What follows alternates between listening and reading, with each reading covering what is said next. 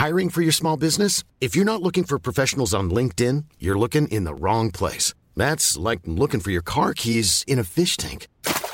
LinkedIn helps you hire professionals you can't find anywhere else, even those who aren't actively searching for a new job but might be open to the perfect role. In a given month, over 70% of LinkedIn users don't even visit other leading job sites. So start looking in the right place. With LinkedIn, you can hire professionals like a professional. Post your free job on linkedin.com slash people today.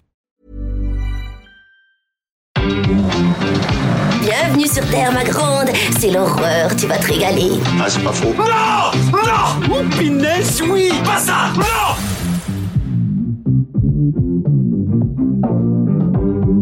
Dites mon nom. Je vais appeler Internet et leur demander de me faxer les numéros de téléphone de toutes ces femmes. Merci, merci, merci, merci. Écoutez, je dirai pas loin, comme ça, si c'est l'apocalypse ce soir, bip bip. Bonjour, c'est Clémence. Bienvenue dans Wheel of Series, le podcast signé Wheel of Cinéma qui s'intéresse aux séries cultes d'hier et d'aujourd'hui. Dans la collection du moment, on explore l'univers de The Office, la série culte de NBC. Et comme d'habitude, on prend notre temps pour creuser le sujet en plusieurs épisodes.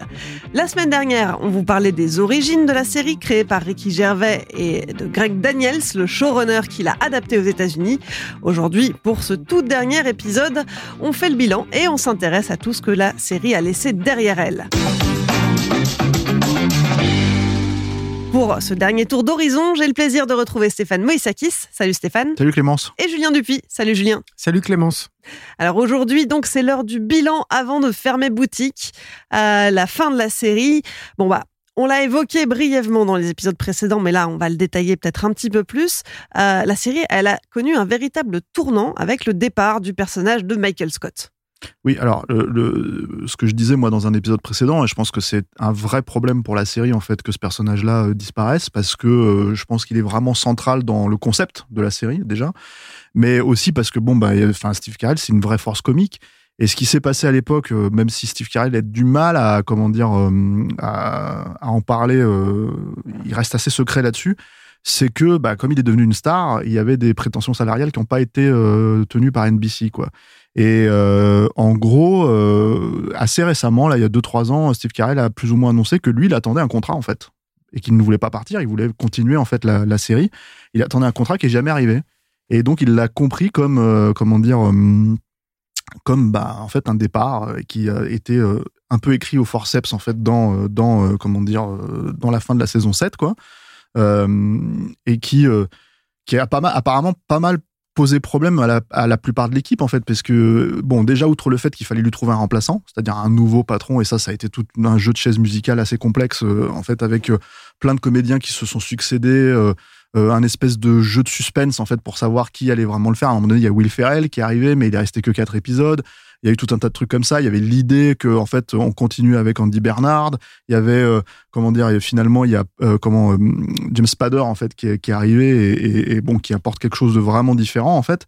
Il y avait cette idée que même tous les comédiens en fait puisque c'était une famille quoi et c'était vraiment une famille sur le plateau en fait étaient vraiment attristés par le départ même en fait de de de, de, Steve Carell moi je trouve que la série s'en a jamais vraiment remise hein. je trouve que les deux dernières saisons sont vraiment moins intéressantes il y a des trucs sympas, hein. ça, se regarde, c'est un c'est une sitcom, ça se regarde quand même très facilement. Encore une fois, on est vraiment sur des rails, on connaît les persos, mais euh, fort heureusement, on va dire que la série est d'une telle qualité à la base sur ces sept premières saisons que euh, globalement, euh, ça n'a pas déraillé en fait euh, le- le- la popularité de la série. Mais si tu regardes un petit peu en fait euh, les avis sur internet, il y a carrément des épisodes de la saison 9 qui sont considérés parmi les pires épisodes, euh, tu vois, non seulement de la série, mais en plus euh, de cette époque-là, etc., etc. Donc c'est grandement exagéré, mais c'est vrai que c'est sur les rails pour moi, et c'est vraiment dommage en fait de finir une.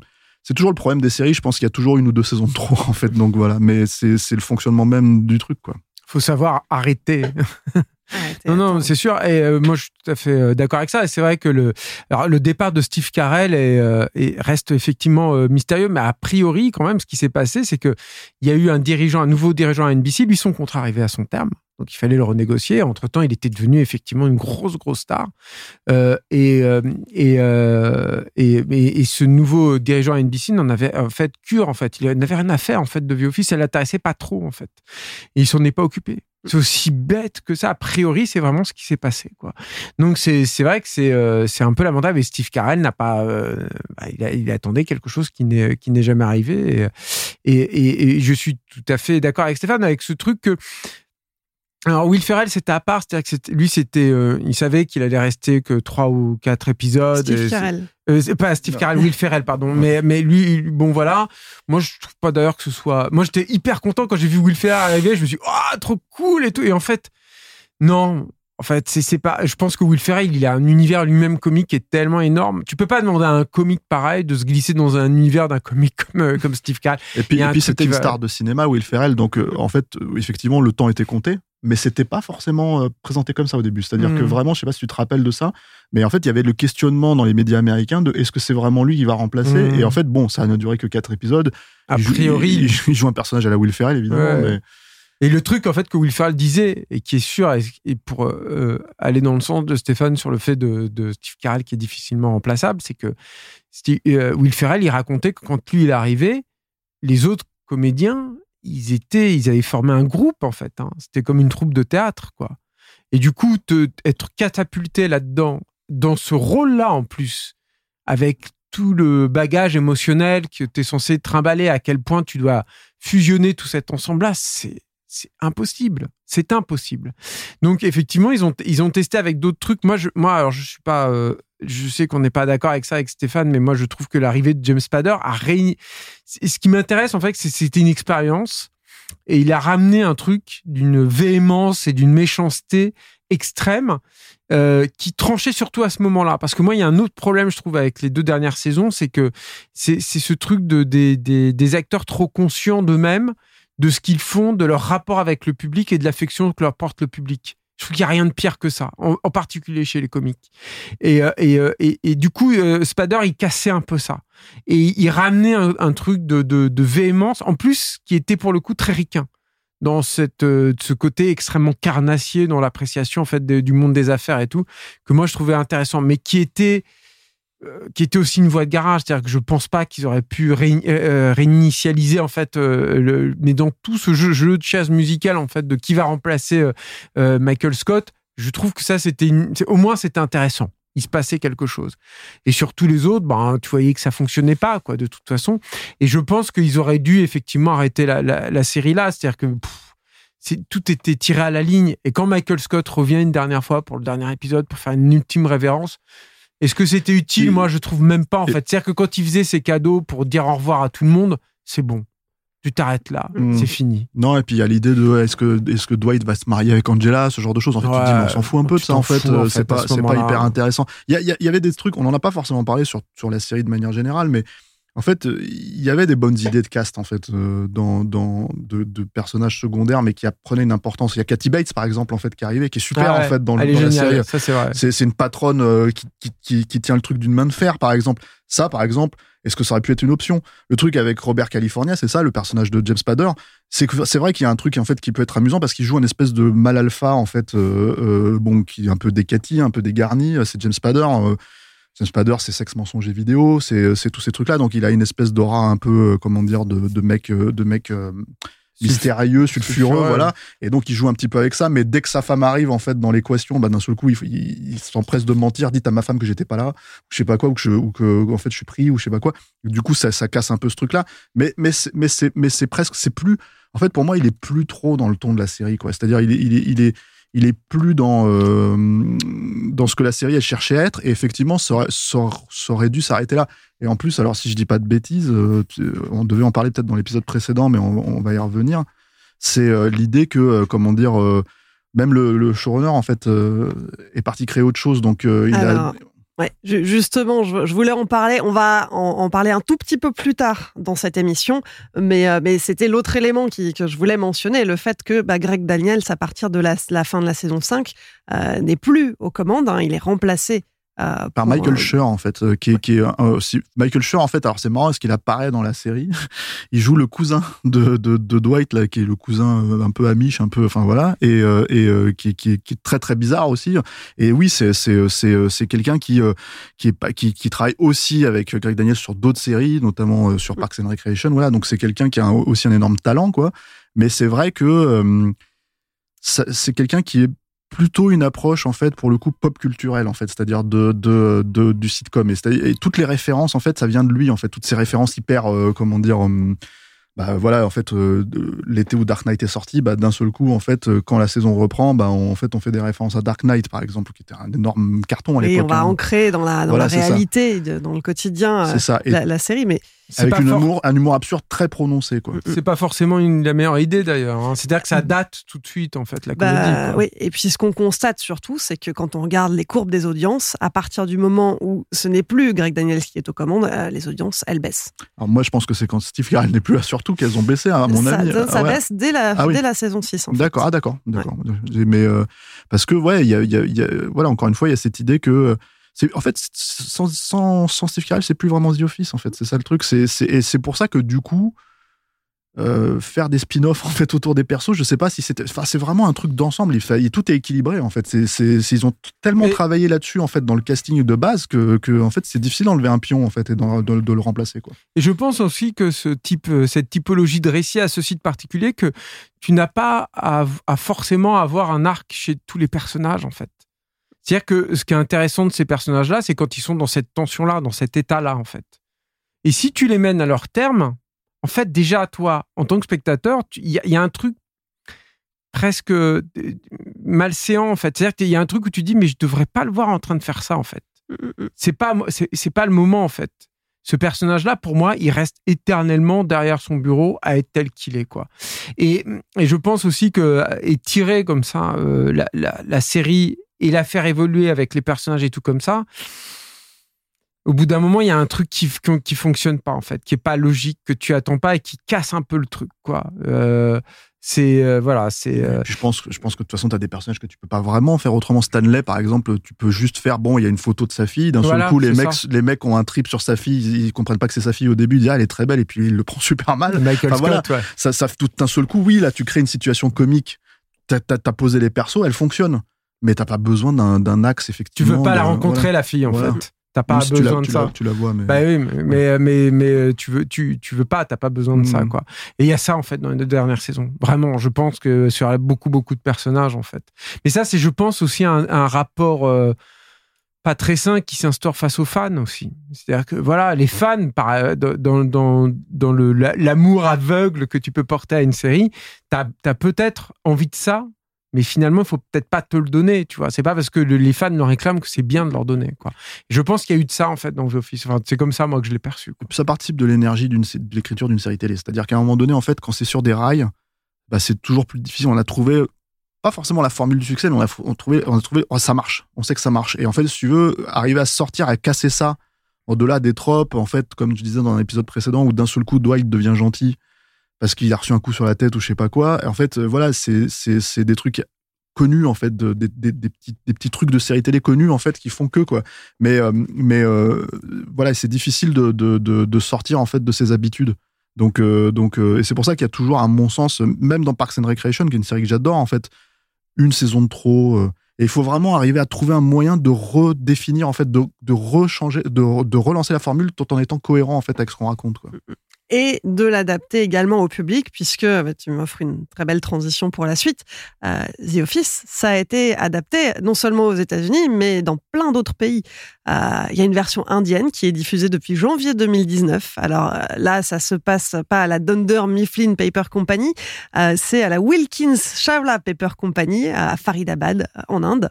Euh, J'aimerais bien voir ça. Franchement, de toutes les versions, je sais qu'elle existe, la version indienne. Je serais très curieux de la voir, quoi. Vraiment. Et alors, il bah, elle est disponible actuellement. Ils en sont à la saison 2. Mm. Euh, mais il y en a dans encore beaucoup d'autres langues. d'autres- d'autres langues. Tiens, on va faire un, un petit quiz.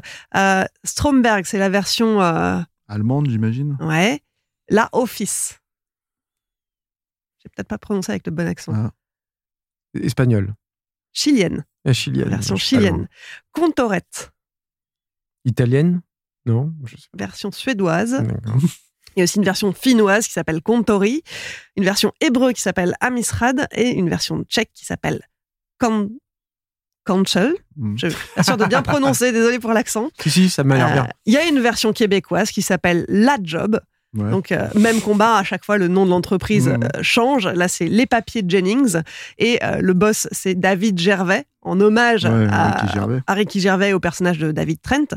Et puis, on a eu évidemment une version française, ça s'appelait Le Bureau, et ça donnait ça.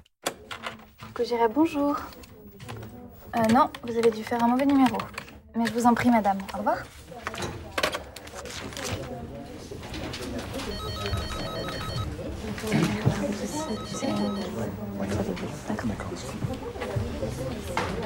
Le truc que j'écoute? Ah, Madame Le Fluc, comment allez-vous? Bah, ça fait à peu près euh, 15 ans hein, que je suis dans le business et 8 ans comme directeur régional à l'Ecogirep. Euh, tout ce qu'il y a ici, c'est c'est moi qui l'ai créé. Alors, j'ai monté une équipe géniale. Ah, Mademoiselle Letty.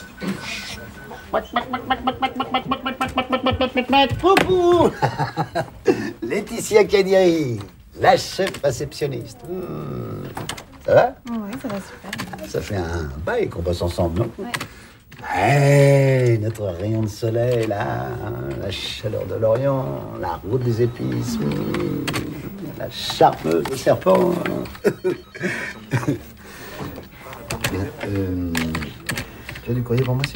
Voilà, le malaise. hein. Donc, euh, le patron dans la version française, Gilles Triquet, interprété par François Berléand. L'entreprise, c'est la Cogirep, qui est spécialisée dans la papeterie, qui est basée à Villepinte. On retrouve vraiment les marqueurs de la série. Euh, c'est une courte série, hein, six épisodes de 26 minutes. Et c'est Nicolas et Bruno qu'on connaissait déjà pour euh, Messages à caractère informatif, qui ont été en charge de l'adaptation. Ça a été diffusé en 2006. Alors, ils ont vu euh, le premier épisode de la série britannique. euh, ils ont vu l'adaptation allemande, mais ils n'ont même pas vu la version américaine, puisqu'elle elle est arrivée en France seulement en 2007. Mm.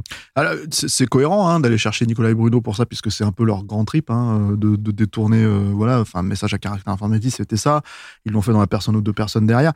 Moi, je pense qu'ils se sont fait un peu couper l'herbe sous le pied euh, avec des caméras café, des trucs comme ça, parce que c'était, même si c'était beaucoup plus conceptuel, caméra café, ça reste en fait des trucs d'entreprise, en fait, des, des euh, comment dire, c'est un peu la toile de fond, quoi. Donc, euh, après, moi, je, je suis pas fan de Berléand dans le rôle euh, principal. Euh, je pense que le, le travail de casting psychologique n'a pas été aussi travaillé hein, que sur la version américaine, quoi, on va dire. Et voilà, après, moi j'en avais vu trois épisodes à l'époque et, euh, et, et je crois même, si je dis pas de bêtises, que c'était le premier truc que j'ai vu en fait, euh, ce- qui- qui- enfin, la première adaptation de The Office. J'avais pas vu encore la version anglaise à cette époque-là, et j'avais pas encore vu la version Ah, donc t'avais américaine. même pas de point de comparaison. Non, et, euh, et, je sais que ça m'avait pas trop, trop, trop, trop plu, quoi. En fait, je- en tout cas de mémoire, quoi. Mais j'ai jamais revu. Et puis, en vrai, il y a eu six épisodes, comme tu as dit, c'est pas du tout resté. C'est-à-dire Mhm. que, en fait, chez nous, c'est ça, ça a pas pris. Mais par contre, c'était un grand truc de cette époque-là, euh, des années 2000 jusqu'au début des années 2010, en fait, d'adapter vraiment pour chaque pays, en fait, soit des séries, soit des films. Il y a un film euh, québécois qui s'appelait Starbucks, en fait, qui est euh, l'histoire d'un gars normal, en fait, un peu voilà, euh, qui euh, qui euh, en fait avait donné sa semence un peu partout dans les dans les comment dire euh, Oui, je me souviens. dans les dans les trucs de donation de sperme, et qui en fait avait euh, d'un seul coup 200 enfants qui voulaient le rencontrer. Mhm. Et ça, c'est devenu un film partout, en fait. C'est-à-dire, il y en a en France avec, euh, avec José Garcia, il y en a eu aux États-Unis avec Vince, si Vince Vaughn, je crois. Enfin, voilà. Donc, en fait, c'est c'est vraiment un truc de, euh, au lieu de faire des remakes, un seul remake américain pour le reste de la planète, c'est on fait des remakes partout, en fait. Et, et The Office, ça a vraiment fonctionné comme ça après le succès de la série, de la série américaine, en tout cas, dans la même logique, quoi. Mhm. Donc, oui, c'est expérimental, on va dire, en fait, parce que tu peux comparer. Mais c'est vrai que du coup, la comparaison, elle va pas forcément.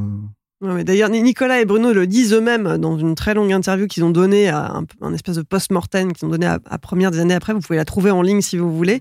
C'est très intéressant et ils, ils expliquent que bah, donc ils n'avaient pas du tout vu la série am- américaine, euh, ils ne connaissaient pas son succès et s'ils avaient été au courant de ça, euh, il y a des chances que euh, ils, auraient décliné finalement. euh, ils n'auraient pas osé s'attaquer à ça.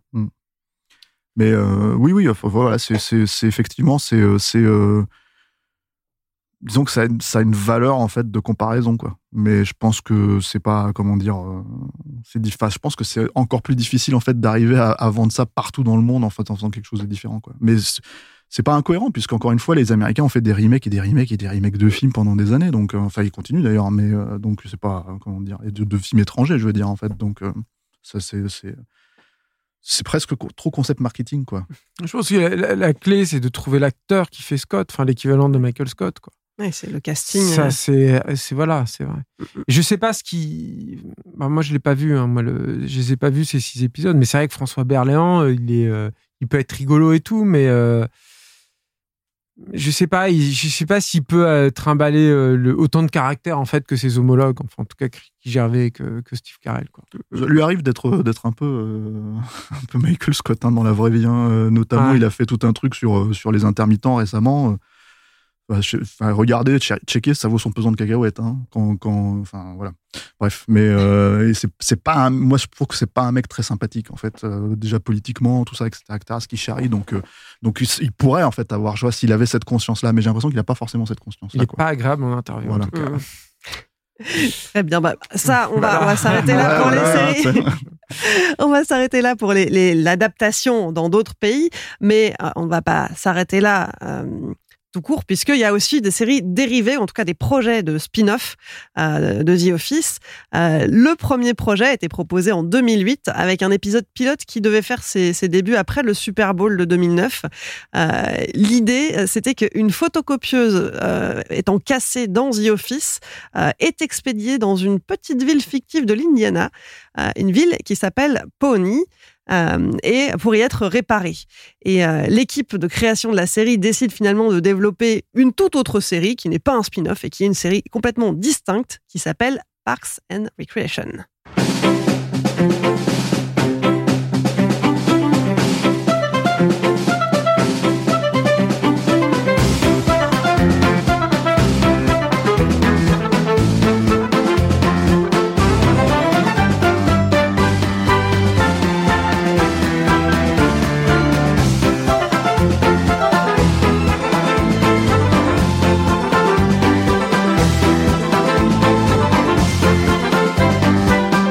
Donc, cette série Parks and Recreation, bah, c'est à nouveau Greg Daniels qui est aux manettes. hein. Il est très productif puisqu'il se lance dans sa production alors même que The Office n'est pas fini. hein. C'est la raison de son départ après la saison 5. Euh, pendant quatre ans, il partage son temps entre The Office, The Office et Parks and Rec euh, avant de revenir showrunner à temps plein euh, pour la dernière saison de The Office, la neuvième. Euh, et donc, Parks and Recreation... Bah, Stéphane, toi qui l'as vu trois fois, est-ce que tu peux nous résumer c'est très drôle. Bah, c'est en fait en gros c'est de la vie de bureau, mais de de de, comment dire. Alors aux États-Unis il y a ce qu'on appelle le, le le le bureau du Parks and Recreation. En fait c'est le bureau qui gère les parcs en fait euh, euh, euh, nationaux ou euh, régionaux, etc., etc. Et en gros, bah, ils ont des bureaux un peu partout dans, dans, dans les États-Unis, quoi. Notamment, enfin, tous les grands parcs naturels sont gérés par ça, quoi. Donc, et en, en fait, c'est beaucoup plus politique on va dire comme euh, comme euh, comme bureau. C'est pas du tout c'est pas un truc de c'est pas un privé en fait. C'est dans le secteur du gouvernement. Et bah ça fonctionne sur la même logique en fait un petit peu de personnages. C'est un peu plus écrit en fait. Les personnages sont un peu plus euh, dans le ton de ce que The Office devient au fur et à mesure la, la version américaine. C'est-à-dire des, des personnages très très détaillés très très écrits et presque comment dire enfin qui sortent un peu du réel, on va dire. Hein. Euh, T'as as le personnage principal qui est interprété par Amy Poehler, qui, en fait, c'est vrai que ça a été présenté un peu comme une version euh, féminine de The Office, mais pas du tout parce que c'est vraiment un personnage très vaillant. Elle est très intelligente, très. euh, c'est pas du tout Michael Scott hein, en fait. Elle, est, elle, a, un côté assez naïf. Elle croit profondément dans le gouvernement américain, et par contre, en fait, à l'inverse, le personnage qui se représente son son c'est pas tout à fait son supérieur, mais en tout cas, si, je crois que c'est ça. C'est euh, euh, un personnage qui s'appelle Ron Swanson, qui est anti-gouvernement possible, qui représente en gros, enfin, c'est un libertarien, hein, c'est présenté comme ça, c'est un mec qui bouffe de la viande, c'est un mec qui, le fait de qu'on lui mette des légumes, il déteste ça, etc., etc. Il a pas envie qu'on le fasse chier. C'est un personnage qui est très, très, très drôle. Euh, euh, donc voilà, il y a tout un tas de trucs comme ça. Et, euh, et c'est une série qui a aussi profité, euh, comme The Office, en fait, d'internet et en fait de sa popularité sur internet. En fait, elle a grandi grâce à YouTube, grâce à euh, grâce à tout un tas de gifs, grâce à ce genre de personnages là. Euh, à la fin, quand, quand on, enfin, en fait, on sort vraiment. c'est-à-dire que le point de référence est clair. En fait, au début, c'est oui. Alors, c'est clairement vendu comme la nouvelle série des mecs qui ont fait The Office. Il y a le même principe. Alors, c'est pas un faux documentaire, mais c'est filmé pareil. Vraiment un peu avec lumière crue, zoom, etc., etc. attraper caméra cachée des fois, etc., etc. Mais par contre, c'est vraiment, c'est pas, comme je disais, un tradigétique. En fait, c'est vraiment, pour le coup, c'est le style narratif, mmh. en fait, de, de la série, quoi. Euh, ça a révélé pas mal de comédiens, euh, euh, comment dire, notamment il y a comment il s'appelle.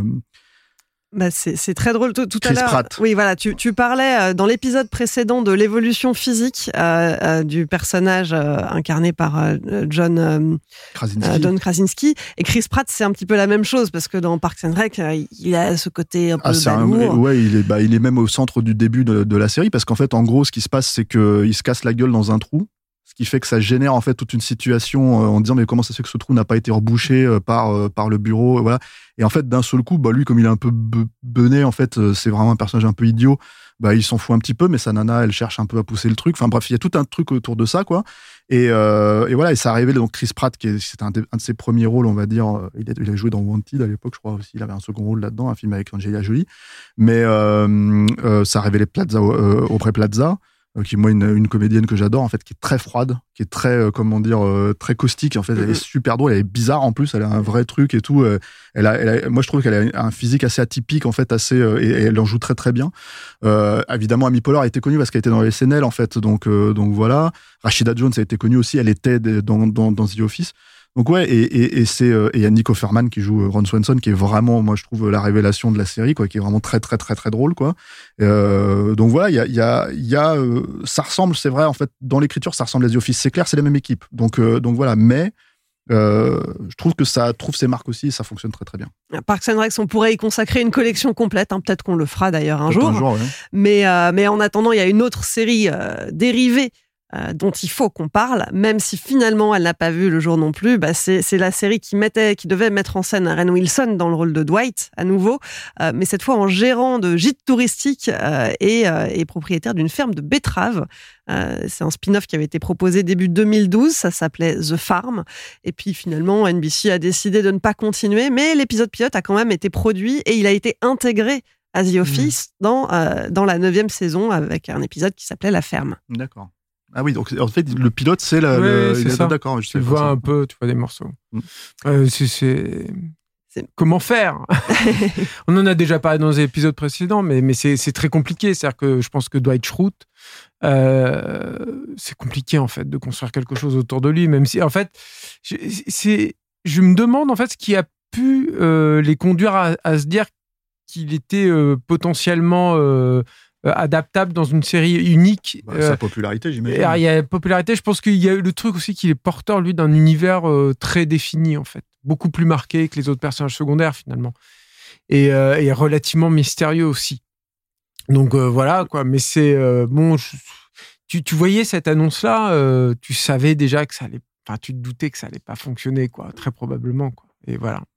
Et un troisième projet. Alors, si vous n'étiez pas convaincu par, euh, par le projet autour de Dwight, celui-ci, j'ai comme quelques doutes. Euh, je ne sais pas d'ailleurs si vous en avez entendu parler, euh, parce que c'est assez récent, mais c'est Leslie David Baker, celui qui interprète Stanley Hudson dans The Office, qui a lancé en juillet de l'année dernière, en 2020, une campagne Kickstarter avec 300 000 dollars de budget comme objectif pour financer la production d'une nouvelle série, une série qui s'appellerait Uncle Stan Coming Out of Retirement. Euh, donc l'histoire, bah, c'est euh, après avoir passé une partie de sa retraite à se la couler douce en Floride, le fameux Stanley euh, reçoit un coup de fil de son neveu de Los Angeles qui lui demande de l'aider à gérer ses deux enfants et sa boutique. Bon, L'objectif a été atteint, a, il a récolté ses 300 000 dollars, donc il devrait pouvoir s'atteler à un pilote c'est à peu près certain qu'il ira démarcher euh, NBC parmi les diffuseurs potentiels. Maintenant, qu'est-ce que ça donnera? Est-ce que euh, la sauce va prendre? Je sais pas, c'est ah compliqué. Euh. ce personnage, il est défini par le fait qu'il a envie de rien foutre. Bah ouais, Donc ça, en fait, le truc, c'est qu'au bout d'un moment, bon, après, j'ai compris que c'était la logique de The Office, hein, d'aller de, de, chercher les truc du quotidien, on va dire. Mais, mais là, bon, c'est, je sais pas. Moi, moi, pour moi, c'est des persos secondaires. Ça, c'est difficile, je trouve. De, de... Et puis même, c'est des personnages qui fonctionnent en réaction aux autres, en fait. Mm. Il, c'est, c'est une utilité. C'est, c'est pas avilissant de le dire, ça, je pense. C'est, voilà, t'as besoin de ça, quoi. Surtout dans une comédie, surtout avec des. Là, c'est, c'est, c'est un, un gag récurrent, en fait.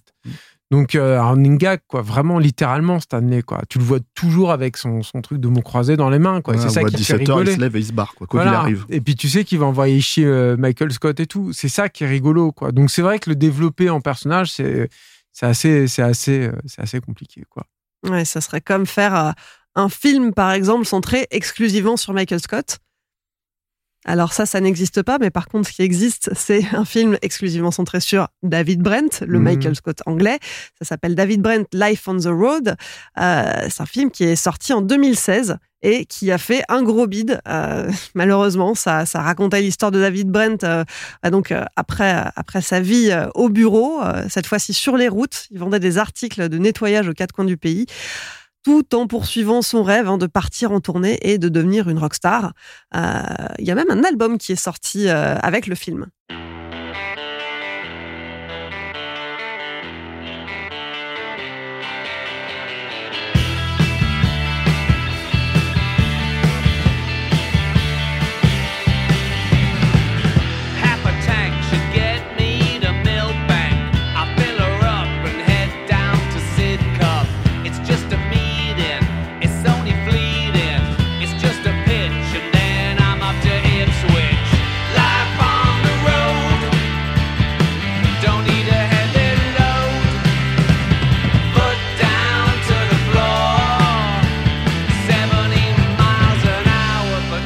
Life on the Road, David Brent. Si vous voulez le voir malgré tout, il est disponible euh, actuellement sur Netflix. Et chez nous, il a été diffusé directement sur Netflix, en fait. C'est comme ça que je l'avais vu à l'époque. Mais, euh, c'est, oui, c'est assez décevant, moi, je trouve, comme film. Mais comme c'est toujours, enfin, ce qu'on disait dans un épisode précédent, c'est les problèmes des films de, Ricky Gervais. En fait, c'est quelqu'un, euh, encore une fois, c'est quelqu'un qui est brillant, Ricky Gervais, vraiment. hein. C'est quelqu'un qui est très, très drôle. Mais euh, je pense que, comment dire, euh, il est, il est, il est génial en fait quand tu le vois en interview, il est génial quand tu le vois en stand-up, il est génial en fait quand il apparaît chez les autres. Par exemple, chez, chez Seinfeld, il y a un épisode absolument génial de Comedians Getting Car, Cars Getting Coffee, quoi, où en fait il a peur, il a littéralement peur en fait de monter dans la bagnole et d'aller sur l'autoroute avec, euh, avec Seinfeld, et c'est très très drôle parce que Seinfeld en joue, quoi. Donc voilà, c'est, c'est, c'est, une vraie nature en fait. Mais euh, euh, quelqu'un de très intelligent. Mais c'est vrai que sur le papier, quand il faut écrire, euh, voilà, il y a- comme le disait Julien dans un épisode précédent, il y a des concepts qui veulent fonctionner. Celui-là, il est pas. C'est le plaisir de retrouver le personnage éventuellement, mais je pense qu'on n'en avait pas besoin. Surtout hors, que- de, hors de ce contexte. Mm. C'est ça qui est compliqué en fait, qui est bizarre avec cette idée Mais là. même un film, en fait, une adaptation où il reviendrait dans le bureau, en fait, ça serait pas Ouais. très intéressant non plus, je pense. C'est- tout le truc. Je pense que c'était une fausse bonne idée, en fait, de, de, de faire revenir le personnage tout bêtement. Il, il réapparaît d'ailleurs, ce personnage réapparaît dans, euh, dans The Office US. Ah, mais-. Il a, il a une ou deux scènes, en fait, où il a, où il- et en fait, ils se reconnaissent avec Michael Scott et d'un seul coup, ils sont trop potes en deux secondes, quoi, en fait. Donc voilà, ça, c'est marrant. C'est un ça, ça fonctionne, c'est un euh, vrai clin d'œil qui ouais. fonctionne, quoi. Euh, et d'ailleurs, euh, enfin, la, la relation euh, officiellement, en fait, publique entre, entre, entre comment, euh, Steve Carell et euh, Ricky Gervais est hilarante aussi, parce que, en gros, dès qu'il va gagner un, un award ou un truc comme ça, euh, dès que Steve Carell gagne un award, en fait, t'as, t'as Ricky Gervais qui apparaît, qui fait attends, attends, tu l'as gagné grâce à moi, ça, tu peux pas, c'est moi qui ai fait tous ces trucs-là. Et en fait, ça devient un, un jeu super marrant, en Mm. fait, où euh, il y a le côté euh, gamin de Steve Carell qui ressort, en fait, le côté de Michael Scott, et le côté, en fait, acerbe et, caustique de, Ricky Gervais qui ressort. Et, tout ça, c'est génial, ça fonctionne très bien dans une logique méta. Sortir de ça et essayer de créer quelque chose de, on va dire, euh, autour de, de on va dire, de narratif, d'artistique, pas grand intérêt, en fait. Mm. C'est drôle que tu parles de jeux parce que justement, on dirait que tu as lu mes fiches. justement, je voulais parler aussi des produits dérivés en quelques mots. Euh, Le saviez-vous Il y a eu un jeu vidéo sous licence intitulé The Office qui est sorti en 2007. Je n'ai pas la moindre idée de comment ça se joue. Est-ce que c'est un espèce de Stanley vends du Parable papier. Tu vends du papier. Il y a aussi plusieurs jeux de société, dont un Cluedo, The Office, qui met en scène un meurtre mystère de Toby Qu'il faut Ah oui, parce qu'il écrit des, il écrit des, des- il, il se pique en fait d'être un écrivain de, de romans noirs en fait. Il y a aussi un Monopoly The Office ou encore une version du Qui est Et puis, euh, au niveau des produits dérivés, on a évidemment du papier d'Under Mifflin qui est disponible. Vous pouvez vous en procurer si vous voulez sur Internet. Euh, si vous êtes fan de la série et que vous avez envie euh, de pousser encore un petit peu plus vos connaissances, euh, en quelques mots, il y a des podcasts. Alors, il faut parler anglais, hein, c'est des podcasts anglophones. Mais il y a des podcasts aussi qui, qui traitent euh, de la série en profondeur euh, Ouais. depuis Oui, oui. je- Vas-y, pardon, excuse-moi. Oh bah, Je t'en prie, si tu non, veux les non, je voulais conseiller effectivement en, en particulier les The Office Ladies. Je sais pas si tu voulais, tu voulais en parler. C'est le premier euh, Ouais. sur lequel j'allais euh, j'allais embrayer. qui est euh, alors elles sont un peu fatigantes c'est- Jenna Fisher et Angela Kinsey qui jouent Angela donc dans la dans la série qui le qui le présentent elles sont un peu fatigantes parce qu'elles sont très très euh, dans le cliché de la californienne tu l'as écouté donc Clémence un peu? Non, j'ai pas eu l'occasion. non mais elles sont très dans la, le cliché de la californienne qui rigole tout le temps et tout le monde va bien et machin et tout mais par contre, ce qui est, en fait, c'est un podcast qui est un rewatch, en fait, à revoir en fait tous les épisodes. euh, chaque épisode de leur podcast est un épisode en fait de la correspond à un épisode en fait de la de la série avec des invités. Alors il y a Craig Daniels, hein, par, exemple, hein, qui, est là, Mindy Kaling sont là, est là aussi. Et, euh, et, euh, et par contre, ce qui est, ce qui est intéressant, c'est que ben, comme on pouvait s'y attendre, ça, ça dure une heure hein, à chaque fois. Et du coup, elle vont en, en profondeur en fait sur la fabrication en fait de, de l'épisode avec beaucoup beaucoup d'anecdotes. C'est assez riche en fait. C'est vraiment c'est intéressant. super intéressant Mm. si on veut creuser tout ce qu'il y a derrière. Et puis il y a cet autre podcast qui s'appelle An Oral History of the Office. Euh, là, c'est Brian Baumgartner, celui qui jouait Kevin. Euh, qu'il a lancé en juillet 2020, Mm. euh, 12 épisodes diffusés euh, en exclusivité sur Spotify, où il discute des origines, des difficultés et des succès de la série.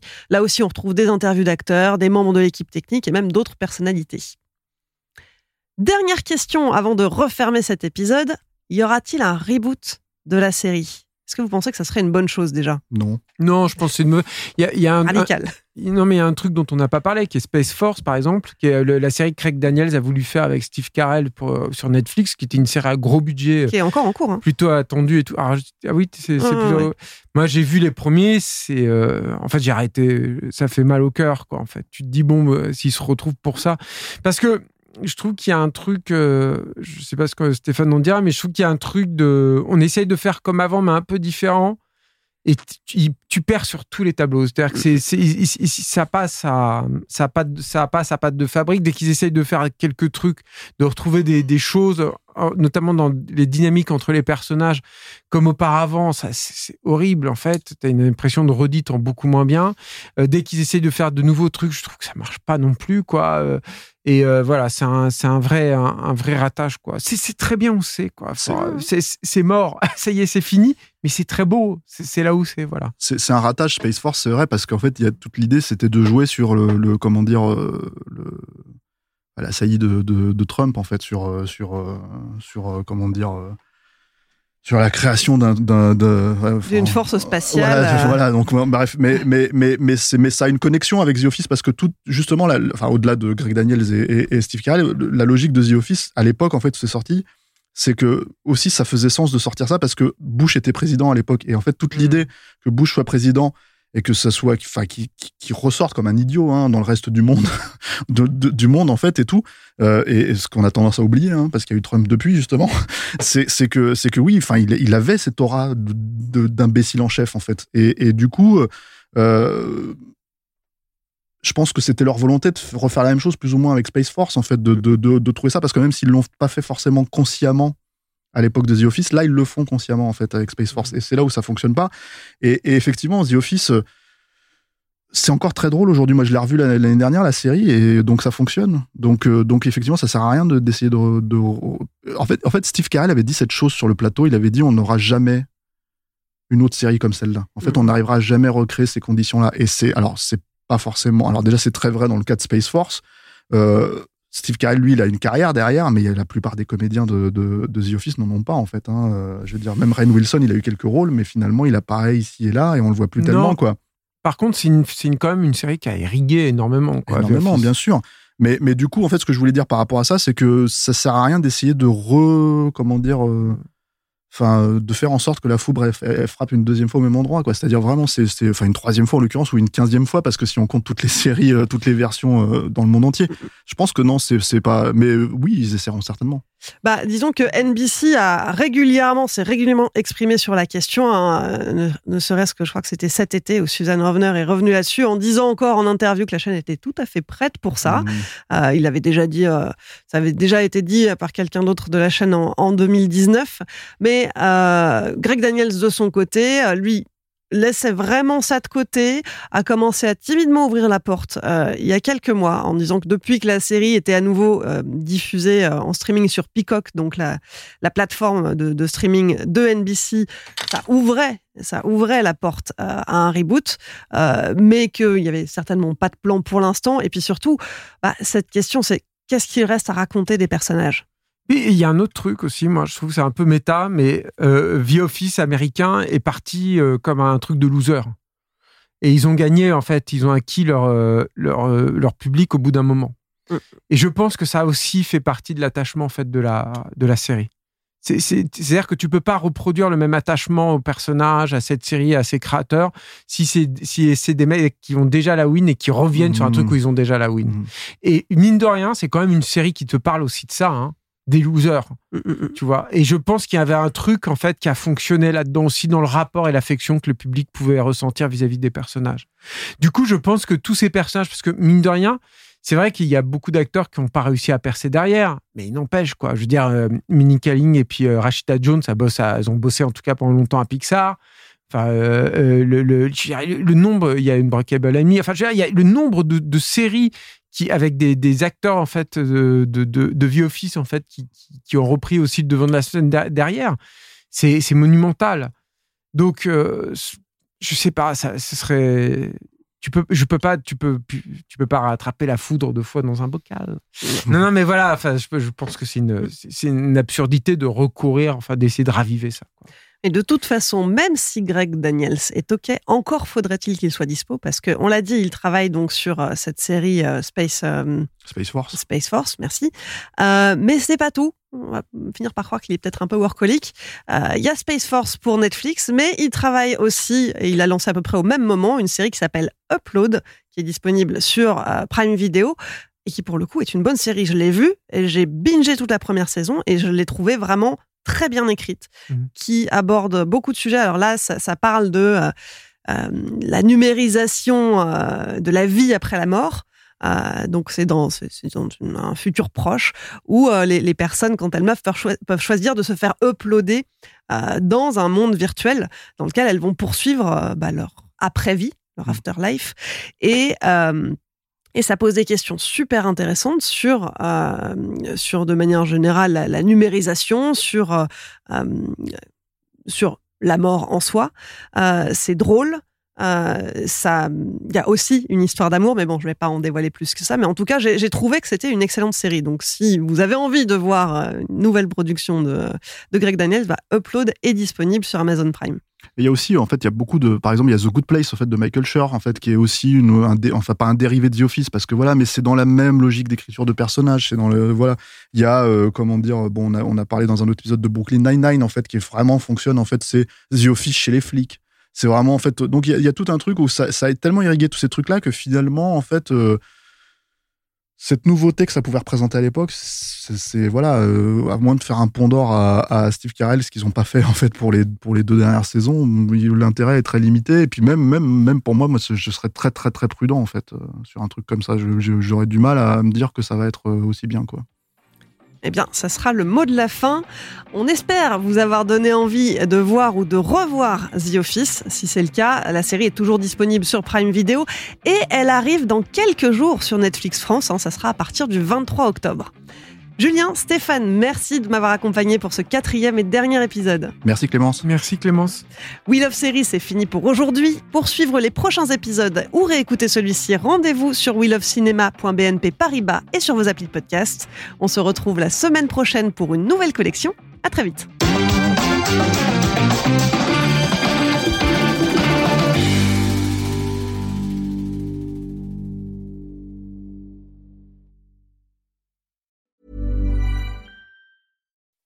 When you make decisions for your company, you look for the no-brainers. If you have a lot of mailing to do, stamps.com is the ultimate no-brainer. Use the stamps.com mobile app to mail everything you need to keep your business running with up to 89% off USPS and UPS. Make the same no-brainer decision as over 1 million other businesses with stamps.com. Use code PROGRAM for a special offer. That's stamps.com, code PROGRAM.